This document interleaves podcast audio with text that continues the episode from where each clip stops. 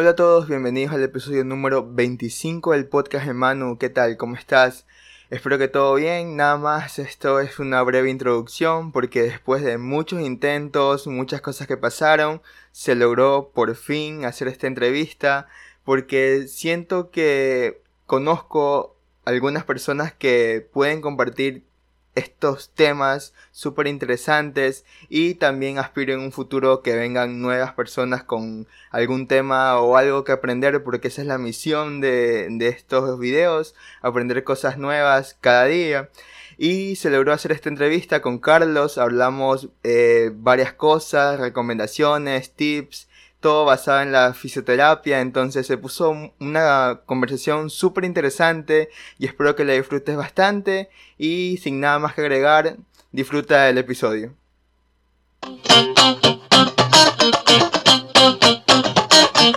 ¿Qué tal a todos? Bienvenidos. Tengo acá, hasta que se hizo, después de muchos intentos, el primer invitado, el padrino para empezar estas entrevistas, el licenciado Carlos Basantes. ¿Qué tal, Carlos? ¿Cómo estás? ¿Qué dice, man, man? Todo bien, loco. Todo bastante bien. Trabajando, regresando a, a la vida normal en este, este mundo con COVID ahora. De a poco. Claro. Eh, estaba preparando un tema eh, a base de, del volver a entrenar, porque ya como conocemos, eh, de a poquito a poquito las personas están volviendo a tomar su normalidad, digámoslo así. Y, algunos quieren volver a entrenar, entonces como que esa va a ser la premisa del todo todo el episodio, pero antes de llegar allá, me gustaría que, que te presentes una breve introducción, breves palabras y por qué elegiste la fisioterapia. Claro. Mira, realmente, a ver, bueno, yo soy Carlos Basantes, eh, como tú mismo dices, soy licenciado en terapia física.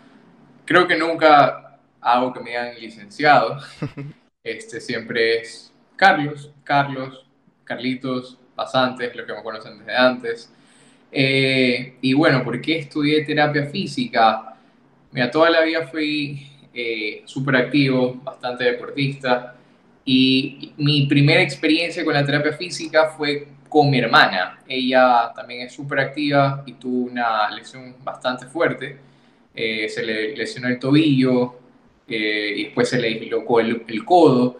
Y yo con, mi hermano soy súper pegado, entonces la acompañé en todo el proceso de la, de la rehabilitación y me gustó eh, lo que hicieron con ella, o sea, que la ayudaron, que, que la pudieron regresar a, a, que pueda hacer deporte. Y bueno, después de dos años me pasa a mí mi primer accidente. Tuve un esguince bastante severo en el tobillo derecho.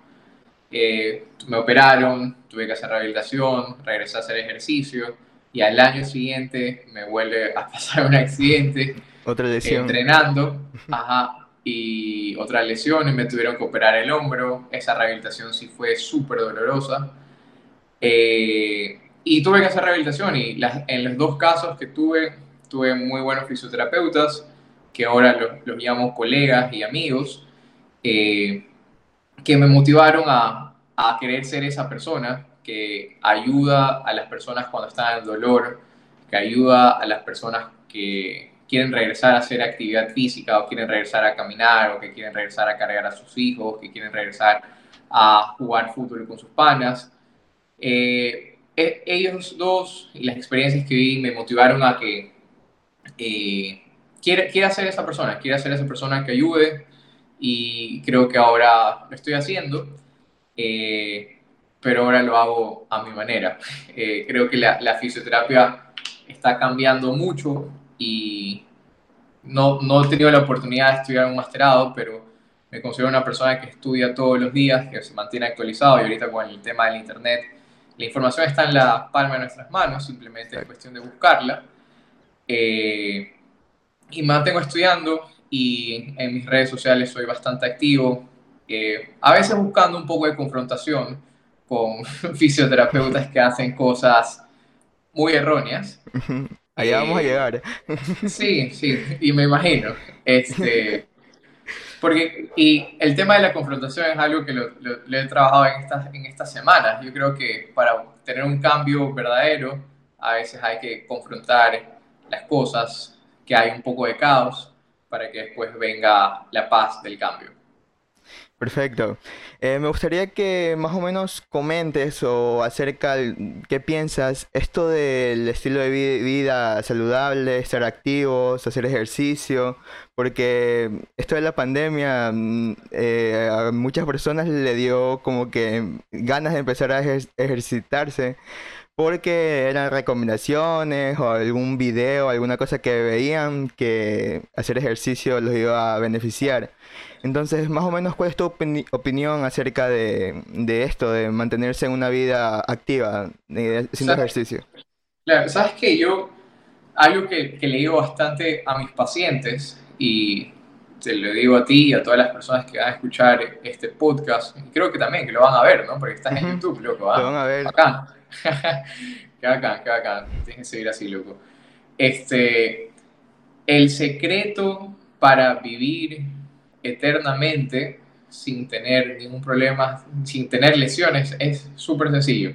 Es dormir bien, comer bien, entrenar frecuentemente y estar tranquilo emocionalmente. Nada más, cuatro cosas que todos tenemos la capacidad para hacerlo, para vivir sin enfermedades.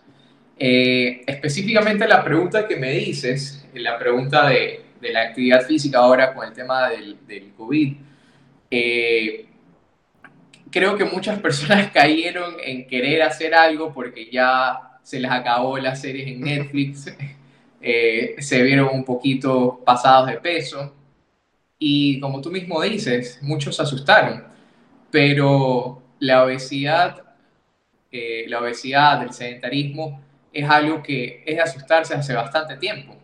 Si nosotros vamos a, al material, a las estadísticas, o sea, todas las enfermedades principales, o sea, problemas de corazón, eh, enfermedades metabólicas como diabetes, como hipertensión, este, se relacionan con la obesidad. O sea, no es que solo las personas que tienen obesidad van a tener mayor riesgo de contraer COVID, sino que todas las personas que tengan sobrepeso y tengan sedentarismo van a ser más propensos a tener un infarto, a sufrir algún problema de su sistema nervioso central, a sufrir eh, lesiones hepáticas o problemas renales. Entonces, la obesidad es un tema de, de asustarse de hace bastante tiempo, no solo ahora por el COVID. Perfecto. Entonces, ahora sí vamos a llegar a la parte del tema. Regresar a entrenar, porque ya algunos boxes han abierto, han pasado una serie de protocolos, requerimientos, todas esas cosas para, empezar a activarse de nuevo. Y en este, en este aspecto, digámoslo así, existen como que tres tipos de personas. Igual las tres se, vendrían a ser, se, se asimilan porque van a hacer actividad física, pero claro. Eh, hay un caso, por ejemplo, de alguien que ya ha entrenado antes, no es algo nuevo para él. ¿Cuál sería una recomendación para que vuelva a sus entrenamientos? El otro caso vendría a ser alguien nuevo, alguien que en su vida ha hecho ejercicio y se animó a entrenar y cómo no, no incluir a alguna persona que tenga algún tipo de discapacidad que quiera hacer ejercicio, entonces están tres escenarios diferentes y vamos por partes igual. Alguien experimentado que antes haya hecho ejercicio, ¿cuáles serían tus recomendaciones? Claro, igual si se te ocurre cualquier pregunta durante esté hablando, me la haces, loco, para eso estamos acá. Este, a ver, para una persona que es experimentada y que va a regresar al gimnasio, la, la, las respuestas siempre van a depender ¿Por qué? Porque hay deportistas que invirtieron y realmente tienen gimnasios en sus casas que tienen todo, que tienen todo y van a poder replicar el estímulo o el estrés que dan eh, el, el, entrenamiento en sus casas. ¿ya? Entonces, para estos deportistas que han invertido y que tienen todos o e implementos muy similares a los que hay en el gimnasio, eh, no va a haber mayor diferencia. Simplemente va a ser eh, un poco más de tener cuidado, porque obviamente cuando te expones a salir al, gimnasio, tienes que estar con todas las medidas de seguridad, mascarilla, lavarse las manos, desinfectar todo. Eso por un lado. Pero para el deportista experimentado que en, estuvo en cuarentena con muy pocos eh, equipos eh, o con, por ejemplo, corredores que pasaron de correr largas distancias a trabajar ejercicios funcionales en la casa, eh, esas personas tienen que tener bastante cuidado. ¿Por qué? Porque no significa que ya, y, te cuento de manera de, experiencia, o sea, cuando se abrieron, cuando pasamos a semáforo amarillo, acá en el consultorio, eh, comenzaron a haber cualquier cantidad de personas que corrían, que se lesionaban. Y todos tenían tendinopatías, tenían lesiones en el tendón, porque pasaban de no hacer bueno, de hacer sentadillas, saltos, pasos de tijera, ejercicios muy básicos y de muy poco estrés en la casa a querer correr 10K, que es un estímulo bastante fuerte. Y sí, puede ser un maratonista experimentado, pero para regresar a volver a correr 10K tienes que pasar por 2, por 5, por un proceso, 8. Un proceso claro, debe ser. Debe ser progresivo, incluso en las progresiones, o sea, es distinto trabajar 2K, pero con intervalos de intensidad. Es muy distinto eh, correr 1K de manera de pique o un sprint y después tratar de recuperarte en el siguiente kilómetro. O sea, van a haber muchas formas de estimular el cuerpo y se trata de ir encontrando la más asequible y la más eh, llevadera para nuestro cuerpo para volver a sentir este estímulo. Esto hablando del tema de los corredores, pero hablando de personas que hacen pesas, gimnasios convencionales o, o CrossFit, eh, estamos hablando de que pasaste todo el día, toda la cuarentena con mancuernas de máximo 40 libras o 50 libras, kettlebells igual o pesos menores, a querer hacer un power snatch con tu PR pasado, entonces es lo mismo, o sea, para llegar a cargar pesos que estaban cargando antes, tienen que por lo menos esperar, no podemos decir un, un número, un, un, tiempo, exacto, pero puede, ser entre dos semanas a un mes. O sea, depende qué, qué tanto estrés y qué tanto eh, descondicionado estás. Claro, porque también hay que quitarse eso de la mente que ya no va a ser lo mismo que como entrenaba que entrenabas antes. Por ejemplo, yo qué sé, me voy a poner el ejemplo, yo entrenaba, digamos, dos horas y media diario, todos los días, de lunes al sábado, y pasó todo esto y le bajé a una hora. Y bajaron los pesos, bajaron la intensidad, el cardio, el físico, todo, todo, todo.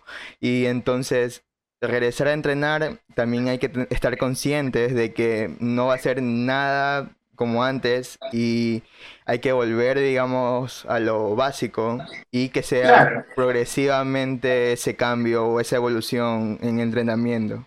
Correcto, o sea, tú, tú que eres un deportista bastante fuerte, eh, con bastante experiencia también, o sea, en este momento que estás entrenando en casa todavía, al momento que decidas comenzar a entrenar en el gimnasio, tienes que empezar de poco en poco. O sea, no, no, no vas a esperar cargar el PR que estabas cargando antes de cuarentena.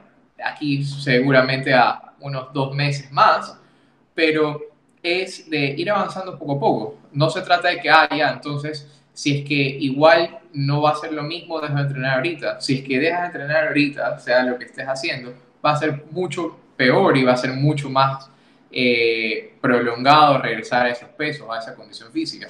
Y no se trata de que, de que no vamos a regresar a, a lo que estábamos antes, simplemente nos va a costar un poquito más de tiempo, eh, nos va a costar eh, un poquito más de dedicación, porque llegar al punto donde estábamos era un punto de, de, alto nivel, de dos horas de entrenamiento, como tú estás mencionando, a reducirlo. Entonces, es regresar poco a poco, pero siempre regresar. Ok. Eh, ahora, para alguien nuevo, por ejemplo, ese caso que hay que se animaron a entrenar, que digámoslo así, por no generalizar, pero alguien sedentario o alguien que no ha hecho antes ejercicio y quiere entrenar, ¿cuáles serían ahí tus, tus recomendaciones? Trabajar los fundamentos, los fundamentos. Y eso es algo que también ahora, después de pandemia, estoy trabajando eh, con algunos pacientes en particulares, porque como mencionamos al inicio, o sea, hay, después de este tema del COVID, eh, mucha gente se quiso quitar ese sedentarismo, ponerse un poquito más activa por temor a, contraerse, a contraer la, la, enfermedad, por mejorar su estado de salud, mejorar eh, sus niveles de grasa corporal, mejorar su peso. O sea, mucha gente se motivó. ¿Y qué pasó? Regresan o se inscriben de manera online o se inscriben en, estos, en los gimnasios nuevos. Y en los gimnasios, lamentablemente, no todos los gimnasios están capacitados para dar clases a personas nuevas. O sea, hay que entender y hay que tener, entender que todos, todas las personas tienen procesos de aprendizaje diferentes. Eh, entonces, en estos casos, que son personas extremadamente, son personas nuevas en X deporte, eh, son personas eh, tal vez con temores o personas con muy mal estado físico, les va a costar tiempo y no los podemos presionar ni les podemos exigir mucho si es que no tienen bases sólidas. A lo que yo digo, a lo que me refiero con fundamentos y es lo que yo trabajo acá, porque ahora lo que estoy haciendo es como que hago un, una preparación para el entrenamiento. O sea, aquí la gente no viene a entrenar, sino que la gente viene a explorar cuál sería su sentadilla ideal, cuál sería su posición ideal para hacer peso muerto, eh, que tengan conceptos básicos de cómo es una mecánica de salto, cómo es una mecánica de empujar, de hacer un press, de hacer una flexión de pecho, de percepción corporal, o sea, este trabajo que es muy importante, normalmente me tomo un mes, dos meses, dependiendo de la persona, para después soltarlos. Yo les digo, tú no vas a estar aquí toda la vida entrenando, porque para ellos el poco estímulo que hacemos y los ejercicios que hacemos es un entrenamiento, pero realmente yo lo hago con un fin más de que ellos puedan conocer y explorar y entender cómo tienen que mover su cuerpo para estar seguros y con esas bases sólidas ir a correr, ir a jugar básquet, ir a hacer crossfit, ir al gimnasio, pero siempre con estas bases sólidas. Y eso, eso le recomendaría a las personas eh, que quieran empezar, que trabajen las bases del ejercicio, que las bases del ejercicio en todo sistema de entrenamiento van a haber saltos, sentadillas, peso muerto, flexiones de pecho, empuje y alones. Seis. Seis movimientos que todos tenemos que saber el concepto básico, qué tenemos que apretar, qué tenemos que aflojar, qué no tenemos que compensar. Hay que saber exactamente estos seis movimientos fundamentales para crecer y comenzar a Eso, o sea, por eso es que es muy importante y en cualquier deporte eh, siempre hacen ese hincapié o presionan de los fundamentos, una buena base, una buena técnica para poder de a poco ser progresivamente los movimientos, los pesos, levantamientos, todo eso de ahí. Entonces, eso de ahí sería crear una seguridad, sería en las personas, ¿no? Antes de empezar a hacer. O sea, es que le, le, das una herramienta de sí, o sea, es como que, ok, terminas tu programa de, de, preparación, ya sabes exactamente tus fundamentos y te vas de aquí a un gimnasio que el entrenador es un man que no sabe, para no decir otra palabra. ¿Te entiendo? para, para no decir otra palabra, ¿ya? Es un man que no sabe. Este. No se ha instruido bien ya. no, es que, ¿sabes qué? Y, eso, eso, es algo muy penoso. O sea, aquí en Ecuador hay muy poca regulación en quién abre un gimnasio, quién abre un CrossFit, quién abre un sistema de entrenamiento. O sea, aquí cualquier huevón que es medio pepudo quiere poner, o cualquier man que es media flaca, quiere poner su, entrenamiento con... Exacto. Y es como que, no, no, no puedes jugar así con la salud de la gente. Ok, tal, ¿quieres, ganarte, ¿quieres ganar plata? Prepárate bien. Pero lo único que vas a hacer es generar lesiones, generar temores. Porque imagínate, o sea, las personas que van a su primer día, primera semana, se lesionan por estos, eh, estas personas. Pseudo entrenadores. Exacto, buena palabra. buena palabra. Por estos pseudo entrenadores.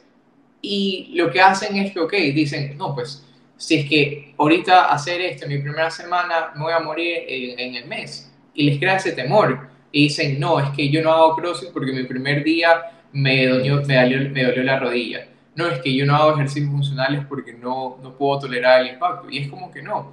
Toda persona puede hacer todo ejercicio sin importar la edad, la experiencia previa, capacidades cognitivas. Todas las personas pueden hacer ejercicios, pero ven a ver progresiones paso a paso. Y el entrenador, el fisioterapeuta, el coach debe saber cómo guiarlo.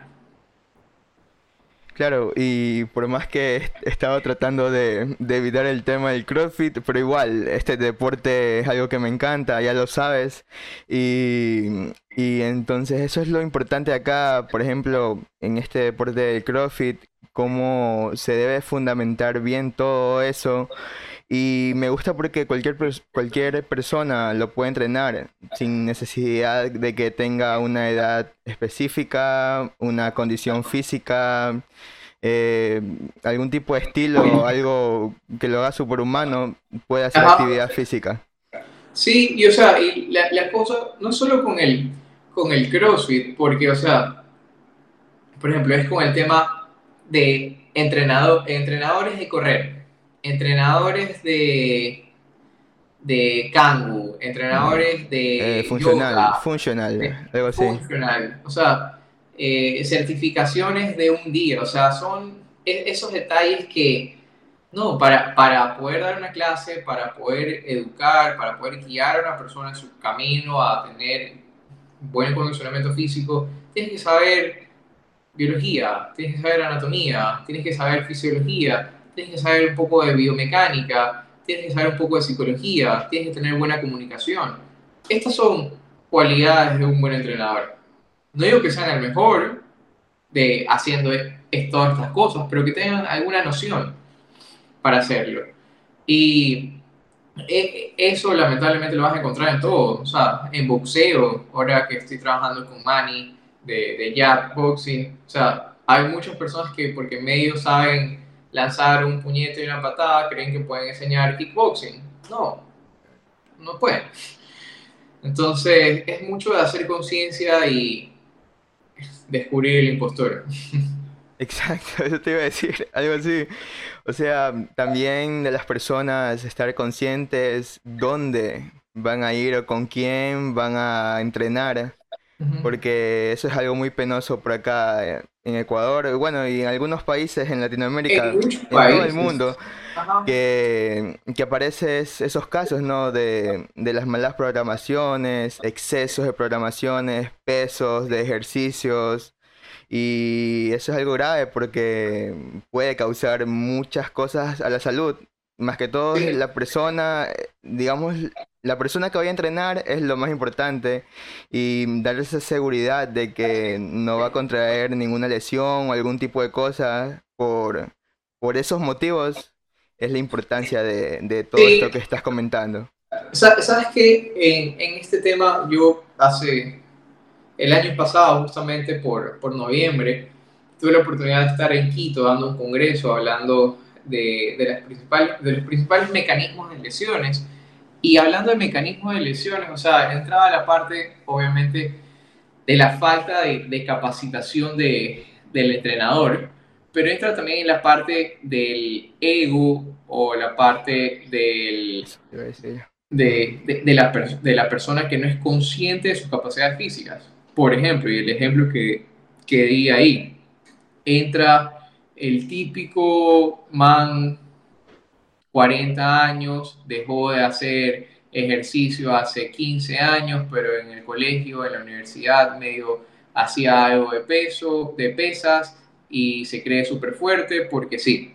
Entonces va a su primera clase de CrossFit y, dice, y ve a la, a la mujer de 110 libras que mide un metro cincuenta haciendo un eh, power clean de 135 libras. Y dice, no, pues, o sea, si es que ella es así de chiquita y así de, de liviana y hace ese peso, yo también puedo. Pero lo que no sabe esa persona es que esa mujer de 120 libras, un metro cincuenta, ha entrenado 10 años CrossFit o levantamiento olímpico para poder cargar ese peso con esa técnica. Entonces, ¿qué pasa? Va a su primera clase, ve a esta, a esta chica hacer eso y dice, no, pues, ¿cómo, va, cómo, ¿cómo voy a dejar que esta man alce más que yo? Hacen el primer power clean, se lesionan la espalda, se lesionan la, la rodilla, se lesionan todo. Entonces, es mucho de conocer hasta dónde puedo llegar. O sea, qué, qué tanto puedo eh, excederme. Ok, y digamos el último escenario o el último caso es una persona con discapacidad que quiere hacer ejercicio y sé que existen programaciones específicas para ellos y también ellos pueden hacer ejercicio. O sea, ¿cuál sería ahí tu, tu recomendación para que se animen? Eh, es que en realidad el ejercicio... Depende, dependería muchas eh, cosas también. El, el, ejercicio es para todos, o sea, eh, sea cual sea, o sea, sea cual sea la lesión, sea cual sea la discapacidad, el ejercicio físico va a traer muchos beneficios a la salud. No digo que vaya a curar alguna discapacidad, porque una discapacidad es una condición de vida. Eh, no digo, pero sí que vaya a mejorar la calidad de vida de esta persona con la discapacidad. Eh, y aquí entra mucho, las personas con discapacidad es igual a la persona que nunca ha tenido un entrenamiento. Si es que una persona que tiene alguna discapacidad X quiere comenzar a hacer CrossFit, va a ser lo mismo que una persona que nunca ha hecho CrossFit comienza a hacer CrossFit. Simplemente hay que adaptar el entrenamiento. Y la palabra adaptación no es por el tema de la discapacidad, sino que el tema de adaptar es adaptar a las condiciones que este individuo, este individuo con discapacidad tiene y este individuo con cero experiencia tiene. Nada más. ¿Ya? Y ahí entra mucho, obviamente, si es que para ser un buen entrenador tienes que tener todas estas nociones de biomecánica, anatomía, eh, fisiología y todas las que mencioné, con la persona con discapacidad tienes que ser aún más capacitado porque tienes que saber específicamente de la condición que tiene esa persona, cuáles son sus restricciones, cuáles son este, sus limitaciones verdaderas, o sea, que a, pesar de que hagas lo que sea, no va a cambiar, eh, de su estado cognitivo, que es muy, muy importante, porque si es que el estado cognitivo está deteriorado, vamos a tener dificultades en la comunicación, y si no hay comunicación, no hay buena guía. Eh, ¿Qué más? Se me escapa una que la tenía en la punta de la lengua. Espérate. Eh, ah, y obviamente saber el entorno en el que vive.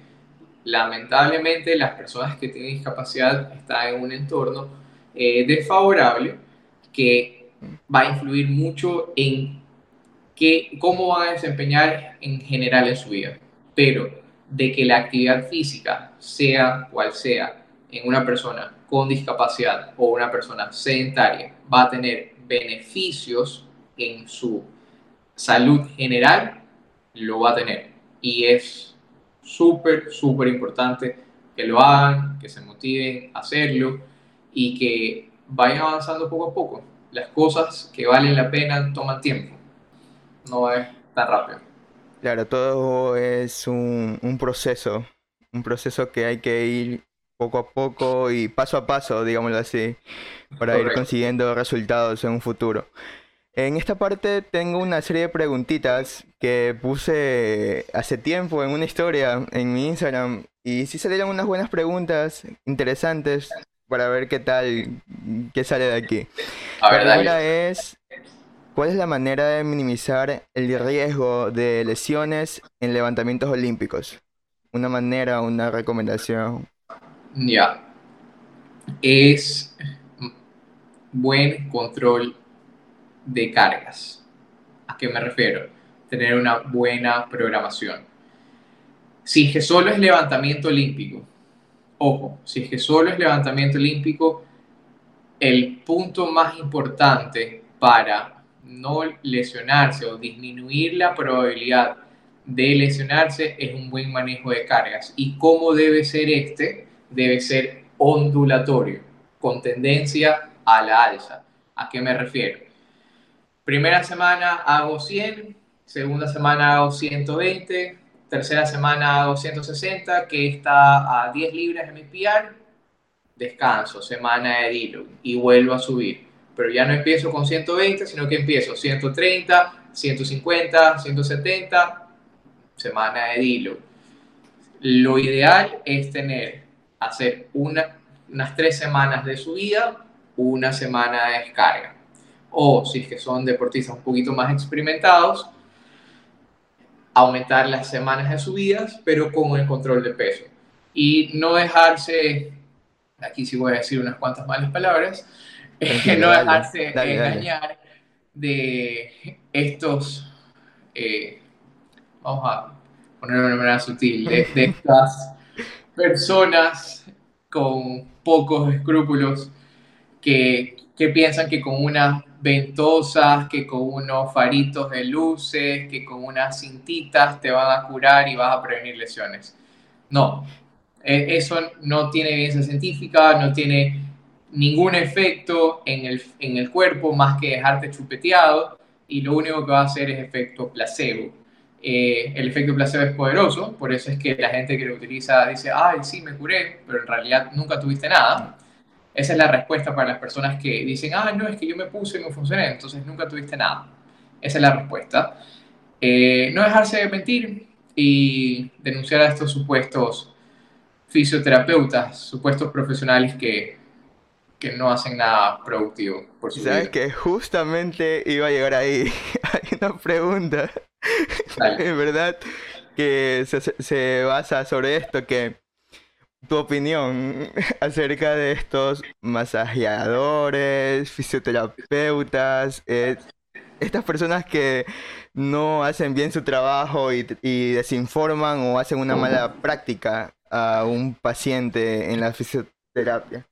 Mira, sí, yo, yo me, mi, forma de, de ser, mi carácter, mi, mi, forma de expresarme a veces es muy burlona y jodona, eh, pero es realmente lamentable porque a medida que voy difundiendo más material, más gente, más estudiantes, más fisioterapeutas comienzan a aceptar el cambio, comienzan a aceptar y comienzan a sentirse motivados por buen, buen contenido, ¿ya? Lamentablemente me llegan mensajes o me llegan pacientes con historias terroríficas, historias de que me fui a este lugar porque me recomendó un amigo y este supuesto fisioterapeuta me manoseó.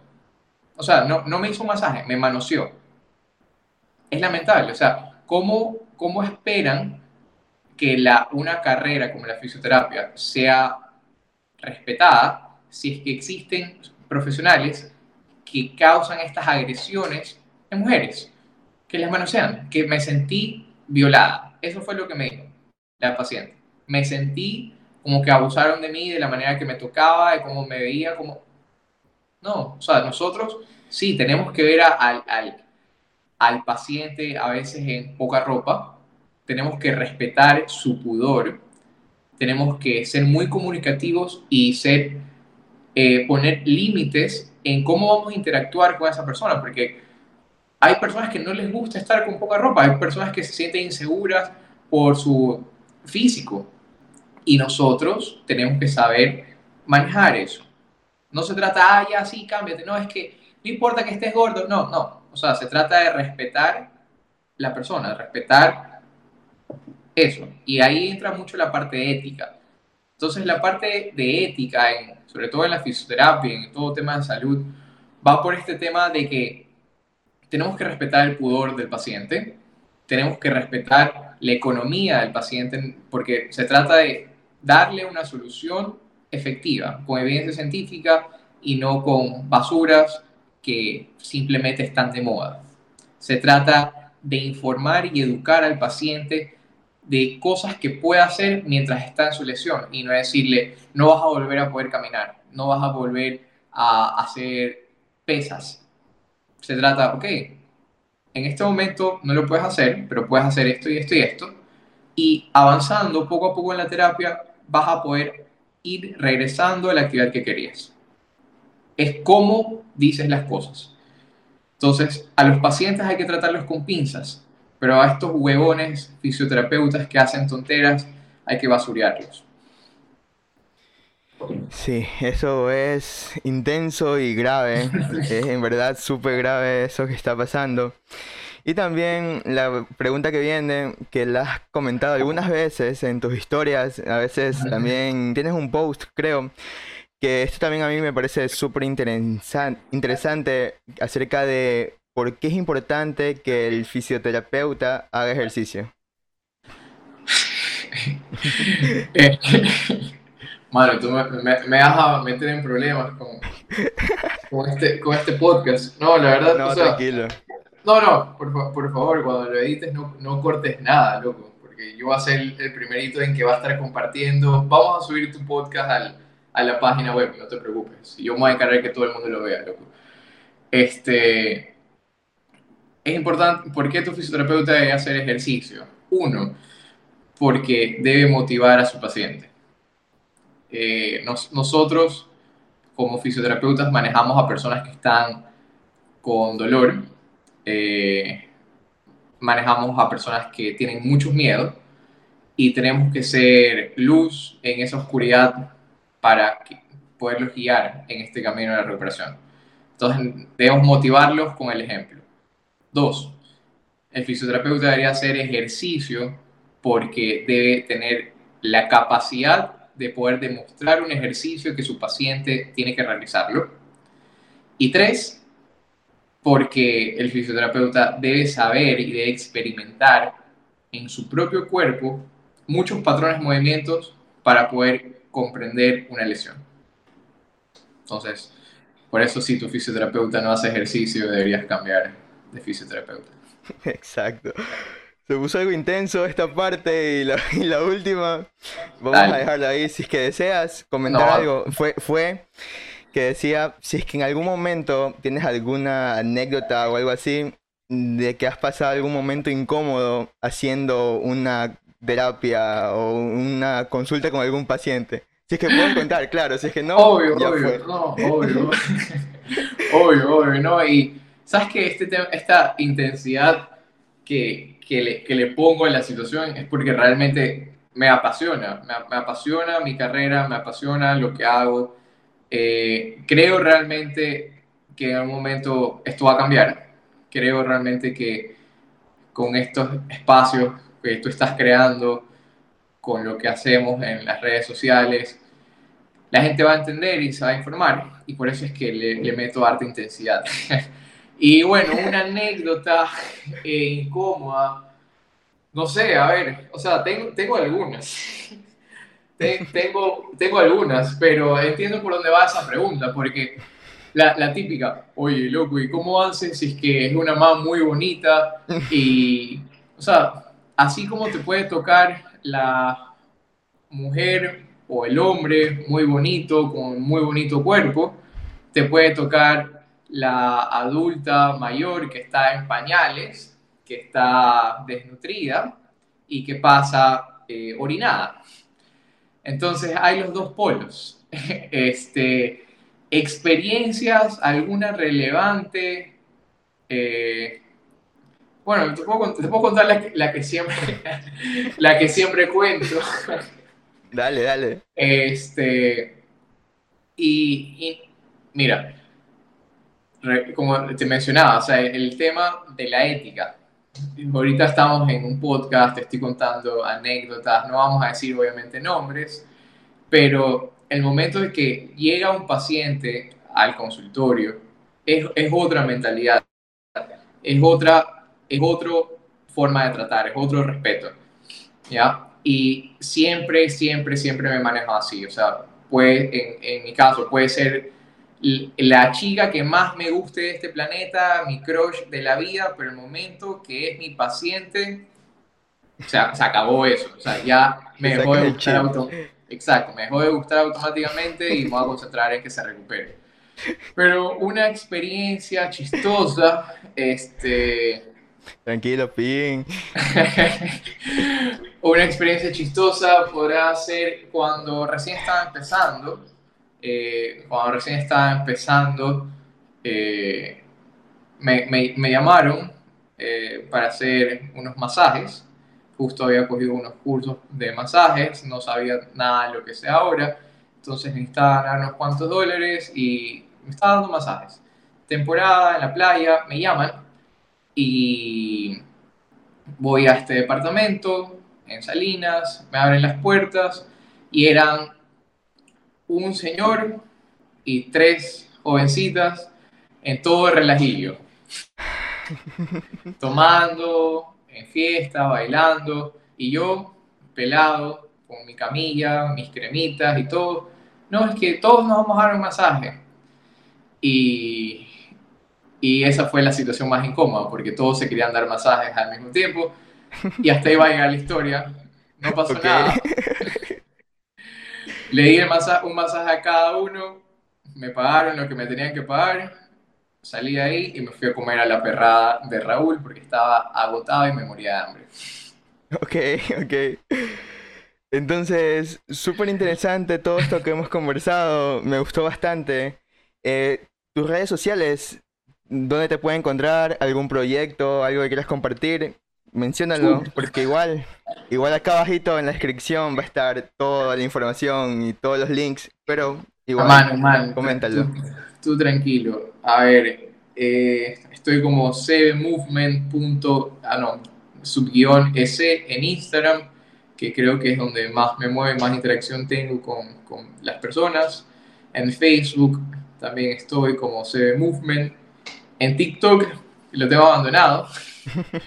pero también está ahí. YouTube, ahora tenemos esta página web que le estamos metiendo duro. Este, tengo un gran equipo de, de, escritores.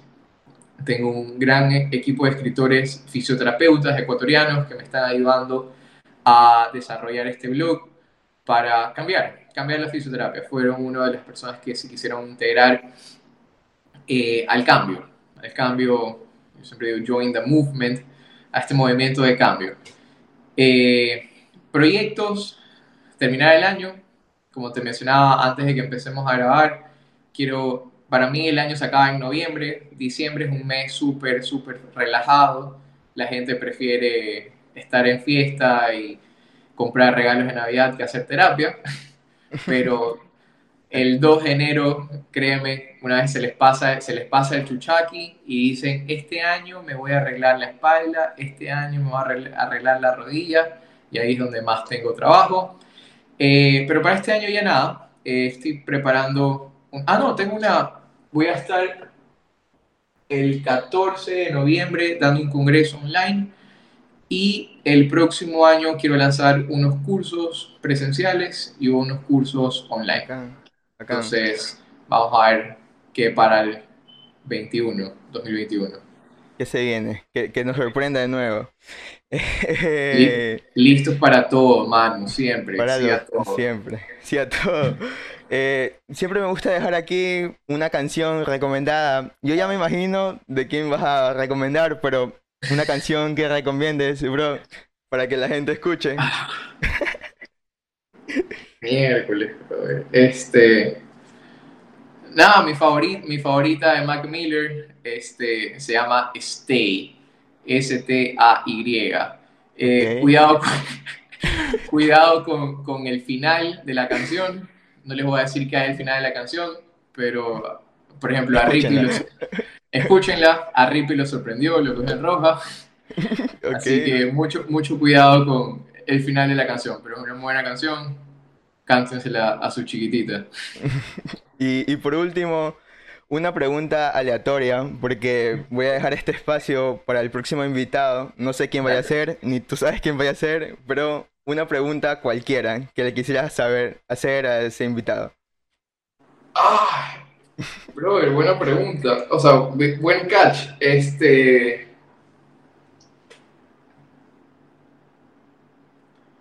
¿Por qué las mujeres no saben qué comer cuando se les pregunta qué ir a comer?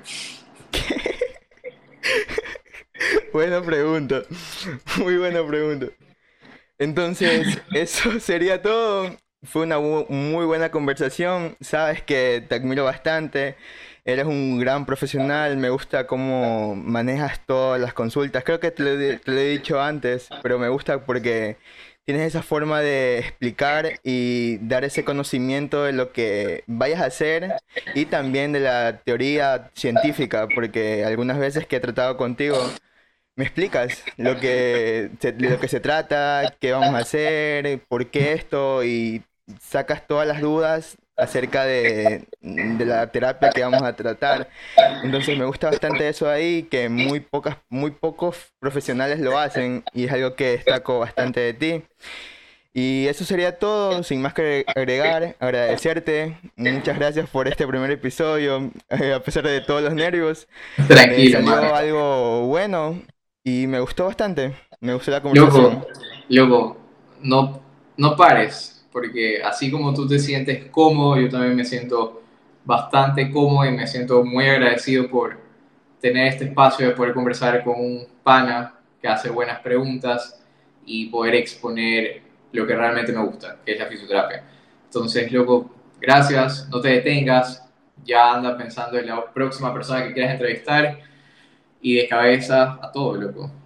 No te detengas. De una, muchas gracias. Nos vemos la próxima No, perdón, miento. Nos vemos en la otra entrevista cuando consiga otro invitado. Nos vemos. Dale. Chao. Pila, bro.